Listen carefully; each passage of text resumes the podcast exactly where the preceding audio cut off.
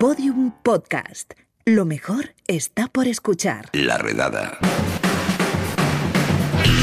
Bueno, pues hasta aquí el podcast de hoy, pero antes de marcharnos, The Best. Os preguntaréis, ¿qué leches hago abriendo el podcast? Yo, que soy el paluego de la redada, el chupito de pacharán regalado después de una cena en la que te has tomado 20 cervezas. Bueno, pues es que hoy no vamos a hacer un podcast al uso. Hoy toca, como aquel disco de los Maiden, The Best of the Beast, o sea, lo que lo peta. Así que, bueno, pues pónganse cómodos, que ahí va una selección para ganar mundiales. Juan Aranaz, Juan Aranaz, retira la sintonía, por favor. Tu oyente, quizá no sepas cómo se llama esta pieza que suena en los títulos de crédito iniciales del Resplandor.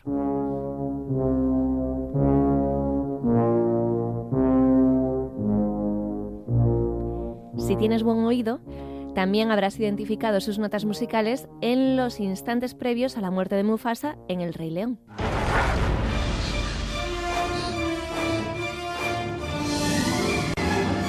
Aparece, de forma directa o indirecta, en otros clásicos del cine como El Señor de los Anillos, Qué bellos vivir y en varias de las entregas de la Guerra de las Galaxias.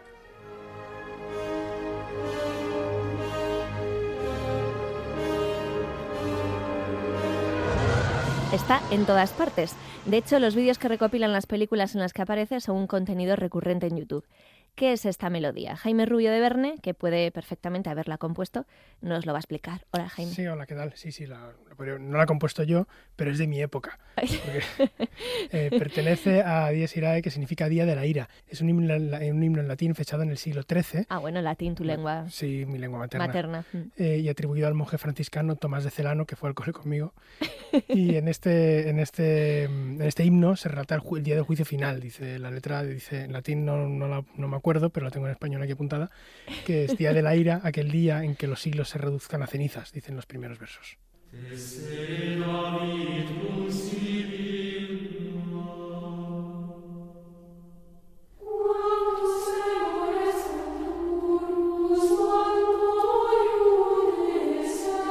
Esto sonaba cuando entrabas en clase. Esto, efectivamente. Sí, sí, teníamos un coro, porque no había grabaciones.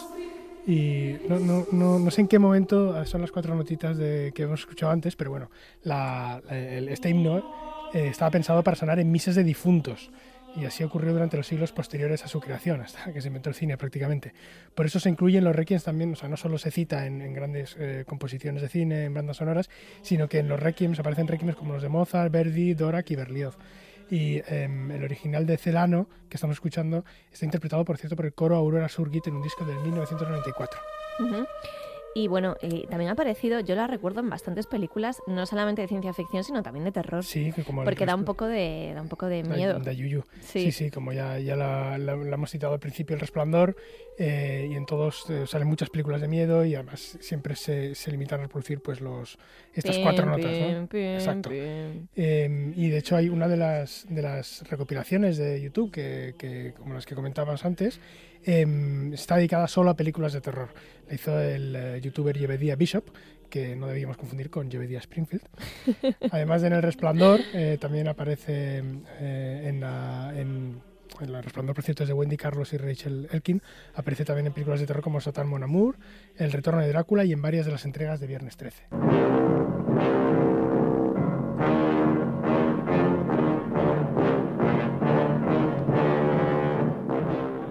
Pesar de tener casi 800 años, el uso de este canto medieval es tan versátil en la cultura actual que hasta aparece en canciones de hip hop eh, y, en, y, en, anuncios de zapatillas. Incluso la banda española de rock Mago de Oz, con, con diéresis en la A, supongo que se pronuncia Mego de Oz, hizo en 2010 su propia versión.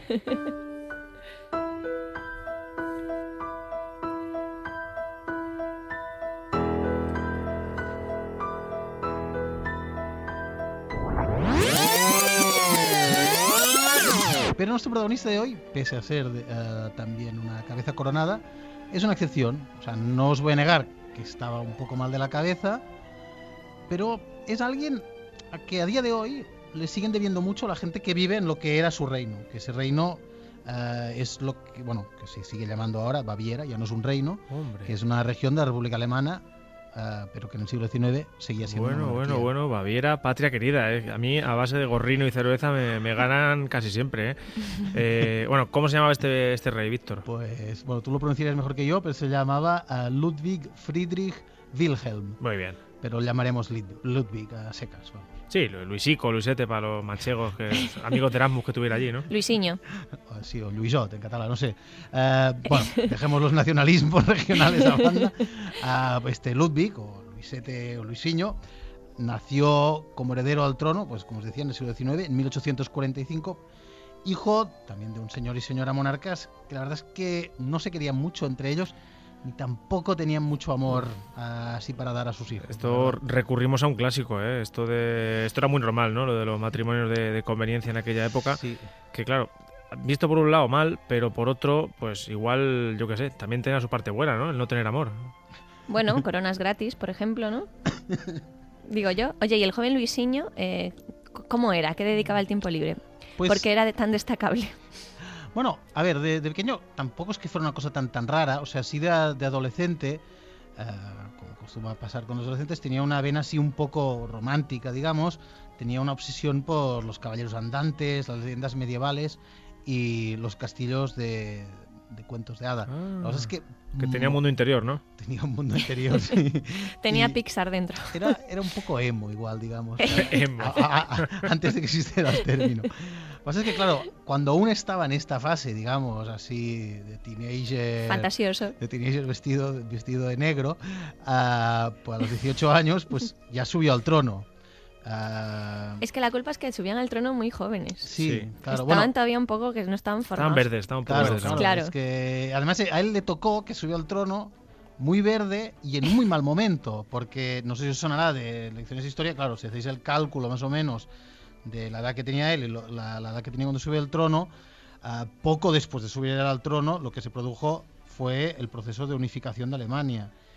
Y con el, el proceso de unificación de Alemania para Bavaria significó básicamente que Prusia, que era el- Sí, la- una región más al norte, más grande, sí, claro. más- Les más- más invadió, al norte, claro. de donde era Bismarck, ah, que fue el motor de la unificación, pues básicamente invadió Ba- Bavaria y sí que dejó la monarquía temporalmente, pero era Uf, una figura simbólica. pero eso es, una, eso es una faena enorme para el pobre Ludwig. O sea, eso es como si te contratan en una empresa y a los 15 días hacen un ERE o, o te dejan, te ponen en la media jornada. Exactamente. Además, claro, piensa que esto mm, a una persona que tiene esa proyección sin su cabeza puesta en la Edad Media, con esos reyes, en plan Arturo, que tenían un poder absoluto, pues claro, más pena aún te daba encontrarte ahí como títere, digamos. Sí, que él ¿no? se miraba en el espejo de los demás y decía, joder, esta gente tiene un poder de la leche y yo estoy aquí nada más que firmando leches y decretos que no vale para esto. Aquí no mando, yo no mando nada. Correcto. Pues entonces, igual por ahí fue un poco el desvío que os voy a explicar.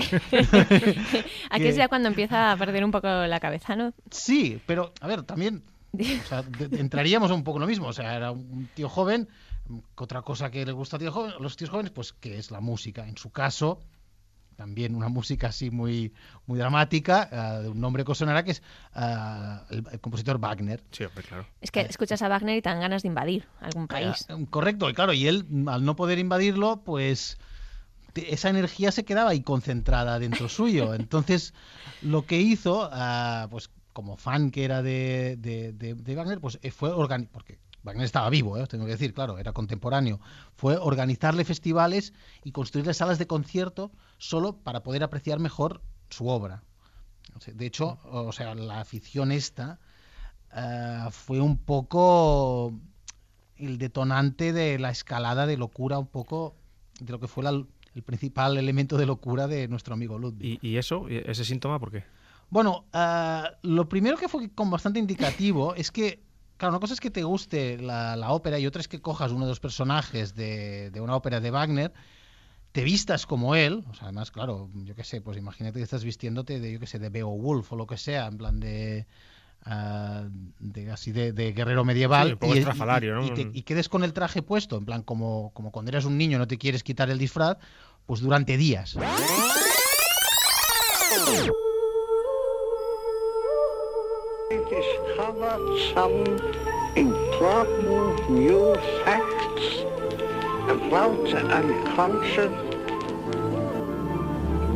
Escuchábamos el único documento sonoro conocido de Sigmund Freud. Freud murió el 23 de septiembre en Londres, en Inglaterra, en el año 1939 y algo más de dos décadas antes de que aparecieran los primeros hackers informáticos. ¿Os imagináis a Freud psicoanalizando un hacker en los años de la revolución de la tecnología o incluso en nuestros días? Pues le hemos pedido a Frank Gómez que nos haga una retrospectiva sobre cómo se ha analizado la psicología de los hackers a lo largo de la historia. Hola Frank, ¿qué tal? Hola Lucía, pues sí, vamos a repasar qué se ha escrito sobre los hackers, qué, qué es el ideario popular de, de los hackers y por supuesto el podcast de hoy tiene rigor científico cero y nos hemos centrado en lo que más nos interesa y lo que más nos Eso divierte. es.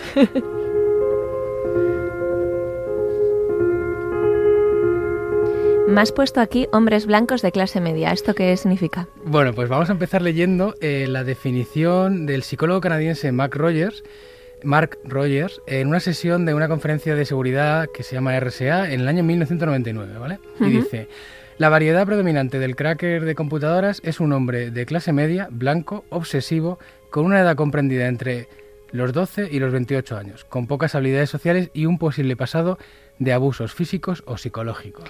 Eh, Una definición controvertida, supongo, Bueno, en pues, su momento, ¿o a no? mí me parece una definición que podría casi encajar con cualquiera de los eh, asesinos en serie descubiertos en Pues Estados seguramente. Unidos en los últimos 30 años. No sé si has visto la serie Mindhunter, pero es, es parecido el perfil que trazaban de, Bueno, de los asesinos en serie. La idea es que eh, hoy es- hacemos un poco de Mindhunters porque estamos escuchando la, la banda sonora del, del comienzo de la, de la serie y, y la, o sea, el problema de esto es que la suerte para nosotros es que en el- en el 99 ya había gente que, criticó esta definición y por supuesto eh, salió un poco en defensa de, la gente que, se dedicaba a la seguridad informática y que, que, por supuesto no, no tenía nada que ver con lo que describía esta persona y simplemente pues eh, era un poco alimentar ahí el, el mito. El mito. O sea, que Mark Rogers apostaba por este mito de que los hackers son personas oscuras, encerradas en lugares oscuros, rodeadas de pantallas y teclados, que nos han vendido muchas películas y series, también te lo digo. Por supuesto, por supuesto que estamos en, en ese, en ese momento. Está claro que la fotografía mental que tenemos muchos o que mucha gente ha tenido durante mucho tiempo es esta persona que, que- que está siempre sola, que está en un sitio oscuro y que hace maldades, ¿vale? Pero vamos a ver, ya hemos hablado muchas veces aquí en la redada y sabemos que no todos los hackers son malos y que actualmente eh, forman parte de las empresas y, y hoy lo que quería que hablásemos un poco es de las plataformas que han proliferado en los últimos años, que son de Back Bounty, que más o menos la traducción sería algo así como recompensa por encontrar errores, y se trata de plataformas donde los eh, la gente que se dedica a la seguridad informática, si encuentra algún error, puede reportarlo en esta plataforma y obtener una recompensa. O sea, estás diciendo que hay lugares donde si encuentras un fallo de seguridad, puedes vender esa información y eh, obtienes dinero. Directamente, como tú lo has dicho. Incluso puedes vender esa información directamente al, al afectado. Claro. Por ejemplo, imagínate que tú encuentras un problema de seguridad en algún producto de Apple. Pues Apple ofrece recompensas de entre 100.000 y hasta 200.000 dólares por error- errores de seguridad encontrados en el software. Microsoft se mueve en un rango parecido y luego Facebook y Google trabajan más con recompensas iniciales entre, 50, entre 500 y 100 dólares respectivamente. Qué cutres, ¿no, Google? 100 dólares. Bueno, pero también depende un poco de la seguridad. Sí, también dependerá del fallo, ¿no? Que- Sí, claro, sí. exactamente. Es, es- es- ellos lo que pasa es que trabajan más con recompensas iniciales, pero luego puedes llegar a, a lo que, bueno, depende de tus capacidades y lo que hayas encontrado. O sea, que ser hacker puede ser también una forma de ganarse la vida de forma honrada y la psicología del hacker, por tanto, ha cambiado, ¿no? Desde esa descripción de los años 90. Justo, o sea, todo el mundo empieza ya a, a tener estas personas como expertos en seguridad y claramente estamos ante, ante un cambio de mentalidad que ha supuesto que los hackers incluso forman parte de las plantillas de las empresas y, y se, apuesta, se apuesta por ellos. Ahí tiene que estar llegando ya, si vemos al público animando y aplaudiendo a Tamara Gómez, que se va a proclamar campeona de España de triatlón distancia olímpica. Llega tocada, se la ve, se la ve, está chocando ya como por inercia, pero cruza la línea de meta como campeona de España. Esta que escucháis parece la narración de una carrera más. Si no fuera un campeonato de España, podría pasar por cualquiera de las decenas de carreras o triatlones que se organizan en nuestro país cada año, pero no lo era. No lo era porque Tamara Gómez necesitó algo más de esas dos horas para llegar a esa meta. Hubo un día que pues, hice un entrenamiento fuerte de, carrera a pie y nada, bien, pero al día siguiente me levanté por la mañana y me dolían muchísimo las piernas de rodilla para abajo. Y bueno, era un dolor como muy raro, que no había sentido nunca y un dolor súper incapacitante. En plan, no podía ni andar bien ni nada fui a un médico vascular que me hizo pruebas y bueno, pues ahí descubrieron que tenía una cosa que se llama síndrome de atrapamiento de la arteria poplitea. Eh, era una cosa bastante grave porque tenía riesgo de isquemia, que de repente se, te colapse la, la, arteria, que nunca más me pase sangre de rodilla para abajo, entonces había que operar de urgencia o podía perder las piernas. Con ese diagnóstico tan poco habitual se le estropeó la carrera a Tamara Gómez, o eso quería ella, que hasta ese momento era una de las tres mejores triatletas de España. Cualquier deportista está acostumbrado a lidiar con lesiones, pero en sus visitas al médico nunca se le pasa por la cabeza que esa lesión puede ser la última. Y Tamara no era una excepción. En realidad no era consciente de lo que me estaban diciendo porque yo todo el rato mi pregunta era, eh, pero voy a poder volver a correr como antes. Y ella me lo dijo, me dijo, a ver, eh, yo sé que eres joven y esto es difícil de entender, pero yo no voy a operarte para que puedas volver a correr, voy a operarte para salvarte las piernas. Es como que me lo pintaron tan mal que dije, no, como que saqué fuerzas, ¿sabes? De, de, cuando me decían, pues no, te lo pintamos todo negro, yo era como, no, no, bueno, ya veremos lo que pasa. Desde 2016 apenas pudo encadenar entrenamientos y tuvo que pasar varias veces por el quirófano para curar esos gemelos. Un tiempo que, lejos de desaprovechar, gastó en formarse, trabajar y preparar una vía de escape por si fallaba la idea de seguir en el triatlón. En estos años, pues he hecho bastantes cosas porque necesitaba tener la cabeza muy ocupada. Entonces, pues sí, hice muchas cosas porque bueno, estudié, trabajé, porque eso, necesitaba tener la cabeza ocupada y aparte, pues que hay que tener un plan B en la vida, evidentemente, porque el triatlón no va a ser para siempre. Esa travesía del desierto duró más de la cuenta, pero Tamara tuvo donde apoyarse. Ella tiene claro dónde residió el secreto para poder volver a correr. La clave de la recuperación ha sido mucho trabajo, mucho, mucho, mucho trabajo, mucha ilusión cabezonería y sobre todo estar rodeada de gente que, que, iba en la misma dirección que yo y que cuando yo he tenido algún día así un poco de bajón o de estar cansada, de estar siempre remando contra corriente, bueno, mi novio, mis amigas, mi familia, el fisio con el que he contado, que te he dicho antes, José Antonio Bodo, que no tengo palabras para agradecerle todo lo que se ha implicado. Y el ansiado momento llegó el 19 de mayo, en una de las carreras más prestigiosas y chulas de España, el Triatlón de Fuente Álamo, en Murcia. Tamara ganó la prueba y volvió a subirse a lo más alto del podio. Fuente Álamo fue muy especial porque es una carrera que, que, le tengo mucho cariño desde hace mucho tiempo y aunque había hecho podium otras veces que había corrido allí, nunca había ganado. Volver a ganar una carrera que te hace ilusión es como, por fin, después de todo por fin, ¿sabes? Sabía que lo tenía que intentar sí o sí, porque si no me iba a quedar toda la vida con, con y si lo hubiera intentado y no. Hoy Víctor Lloret nos trae un personaje que me cuesta creer bastante que no hayamos tratado antes en la redada.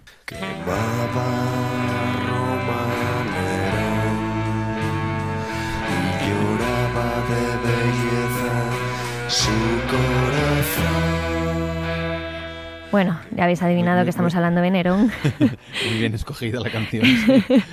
hemos tratado ya emperadores romanos, pero nos hemos dejado al, al, gordo, ¿no? Al premio gordo. Sí, bueno, es un poco complicado porque también, claro, tenemos a Calígula, que también era una buena pieza, o el sí, que creo que pues bueno, un psicópata en todas, todas, las facetas de su personalidad. En todas reglas, sí. Pero pero Nerón realmente, bueno, no sé, supongo que también porque ha tenido mucha presencia en la imaginería cristiana, pues mm, seguramente es el primero que le viene a la cabeza a la gente como emperador chungo, digamos. ¿Qué hizo Nerón para entrar en la historia de la infamia de esta sección? Pues, a ver, hacer hizo, hizo mucho, pero lo cierto es que, claro, duró unos cuantos años porque, como todos los emperadores, o al menos la crónica que tenemos de todos los emperadores, empezó bien. O sea, empezó en plan mm, ofreciendo, yo qué sé, pues perdón a los perdonando a los enemigos delante de, su predecesor, en este caso Claudio, ah, ofreciendo juegos al pueblo, todo muy bien. Ah, además tenía la suerte que Claudio tampoco había sido el emperador más popular mm, de la historia, de la corta historia del imperio en ese momento. Y Nerón, yo, bueno, yo lo que he leído es que era bastante hijo de mamá, ¿verdad? Sí, Nerón eh, daría para un tratado psicológico la relación que tenía, bueno, la relación que tenía con, con, todo el mundo que tenía un poco cercano, pero particularmente con su madre, que es, igual incluso te, te, suena por el nombre, Agripina. Sí. Que Agripina se había, ya, había, ya tenía a, ese, a Nerón, a su hijo, cuando se casó con Claudio, que era el, el, el emperador precedente, y que según algunos historiadores ella personalmente envenenó para que Nerón pudiese subir al poder. Anda, anda. ¿Y qué pasó luego con su madre? Claro, entonces en teoría dirías, hombre, Nerón tendría que estar un poco agradecido, ¿no? Porque según la leyenda esta, que su madre envenenó a Claudio con, con setas venenosas, ¿Mm? pues claro, le dio acceso a, al, al, al, máximo, al sitio de máximo poder que había en el mundo en ese momento. Pero mmm, como pasó bastante en en, todos, en todas las personas que se acercaron a Nerón, uh, tuvo una relación con él que pasó muy rápidamente del amor al odio. Y el detonante parece ser que fue que su madre no veía con muy buenos ojos la amante que había escogido su hijo. Consideraba que no tenía el rango uh, suficiente para un emperador. Y este, pues consideró que la mejor solución uh, para, para no, no, era cambiar de amante, sino que era cambiar, matar, bueno, matar, a su matar Iba a decir a cambiar madre. de madre, no, cargársela directamente. claro, claro. final final que... inesperado, ¿eh? Exacto, exacto, exacto. Y primero intentó que pareciese un accidente. Primero intentó que pareciese que su madre moría de muerte, bueno, accidental, digamos. Ah, en un barco, ¿no? Efectivamente, un poco así Uh, estilo siciliano, lo que hizo fue, además me parece que era por esa zona, uh, por la bahía de Nápoles, uh, él, él se había distanciado ya de su madre, entonces simuló una reconciliación, le dijo a su madre que le viniese a ver, y le había preparado su madre un barco para el viaje de vuelta, pero le había preparado un barco diseñado para hundirse. Y efectivamente el barco se hundió. Pero ella pero sobrevivió, Agri claro. Agripina era una mujer resistente y sobrevivió. qué regalico, qué, qué, joya de hijo. Y entonces Nerón pues decidió pues mandar a alguien un poco más efectivo, ¿no? Ya directamente. Sí, ent entonces. Nerón ya dijo, mira, vamos a dejarnos de, de, de aquí, de, ser, de, de intentar ser educados y mandó un guardia para que para que la apuñalara con un pretexto, con el pretexto de que su madre estaba conspirando contra él. Oye, pero tengo entendido que sus problemas con las mujeres no se limitaron solo a su madre.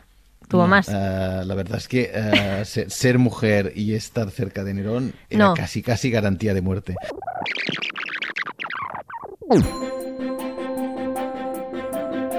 Herminio Fernández, carpintero jubilado, se hizo famoso en Internet por un vídeo en el periódico de Cataluña en el que contaba cómo había diseñado una máquina con la que se podrían haber construido las grandes pirámides de Egipto, algo que siempre ha estado un poco sujeto a debate. Siempre he tenido la curiosidad de saber cómo habían subido las piedras a las pirámides y ahora que estoy jubilado pues me he dedicado a hacer un mecanismo con el que se pueden subir las piedras. Decía usted, para mí es muy importante que la gente sepa que se pueden hacer grandes cosas con pocos medios. Lo importante es tener ideas. Claro, es decir, que las ideas es lo principal.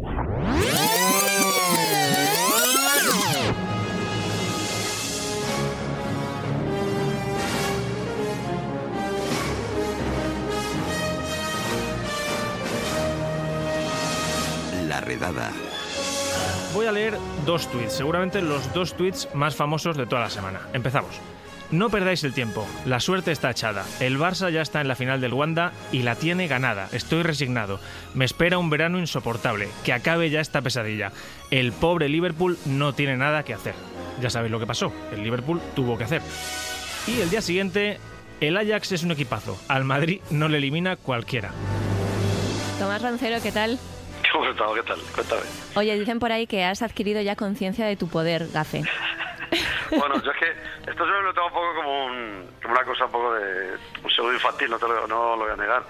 Eh, porque claro, yo siempre cuando me dicen, ah, eres muy gafarrón, digo, joder, con perdón, digo, si, si en cinco años el Madrid ha ganado cuatro Champions, digo, la segunda mejor etapa de la historia del Madrid, y siempre he dicho que el Madrid va a ganar, por lo tanto, digo, un gafe que se toma se toma días libres cuando juega el Madrid la Champions, digo, ¿qué ocurre? Que al final dices, claro, como yo soy de los que me mojo, Claro, pues mucha gente que dice eso, le ves esos tweets que ellos no se mojan.